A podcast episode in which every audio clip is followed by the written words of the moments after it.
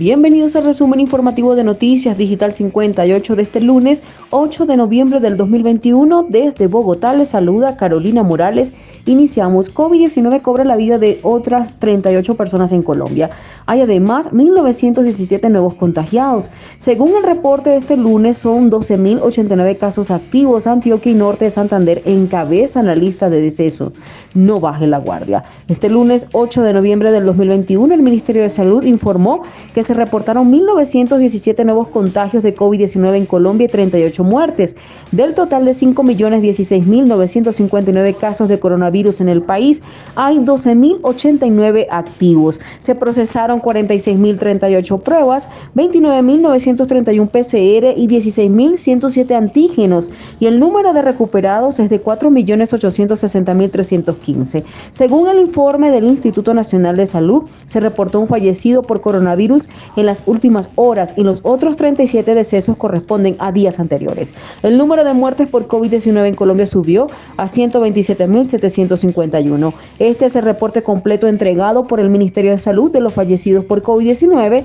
En el norte de Santander se presentan 8, en Antioquia 8, Cauca 4 encabezan la lista de decesos. Las zonas del país con más casos recientes de COVID-19 en Colombia fueron Antioquia con 346, Bogotá con 218 y Barranquilla con 188.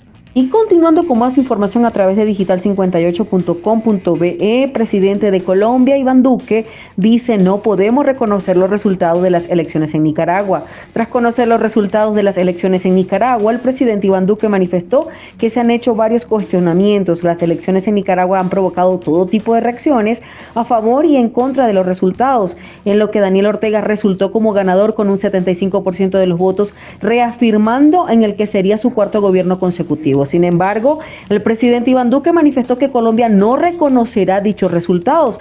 Claramente no podemos reconocer los resultados de las elecciones de Nicaragua, así lo puntualizó el mandatario, argumentando que en el pasado gobierno ha cuestionado públicamente la situación que se viene presentando en ese país. Nosotros hemos hecho varios cuestionamientos, los hemos hecho públicamente sobre la situación que se viene presentando en Nicaragua, con los resultados que se han visto, con la forma en la que se ha procedido contra miembros de la oposición y frente a expediciones del sector privado y de la prensa, así lo detalló Duque. Finalizamos con esta información. Tractomula se habría quedado sin frenos en vía Tunja, Bogotá y causó grave accidente. Según informaron las autoridades, por lo menos siete vehículos resultaron involucrados en el impresionante accidente.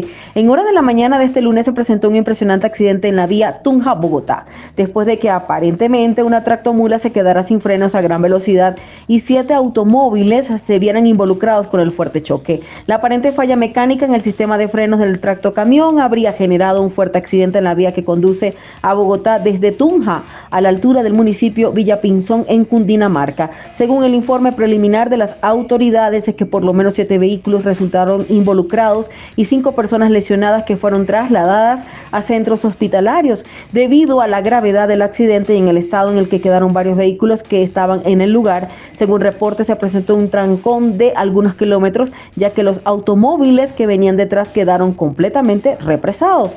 Es materia también de investigación la causa por la cual se desató el accidente, aunque todo indicaría que el tractocamión se habría quedado sin frenos y perdió toda posibilidad de control del vehículo. Y de esta manera finalizamos con las informaciones. Seguimos en prevención. Nunca dejes de soñar. Reportó Carolina Morales con el CNP 16000 para Noticias Digital 58. Somos periodismo web. De verdad que tengan todos una excelente noche.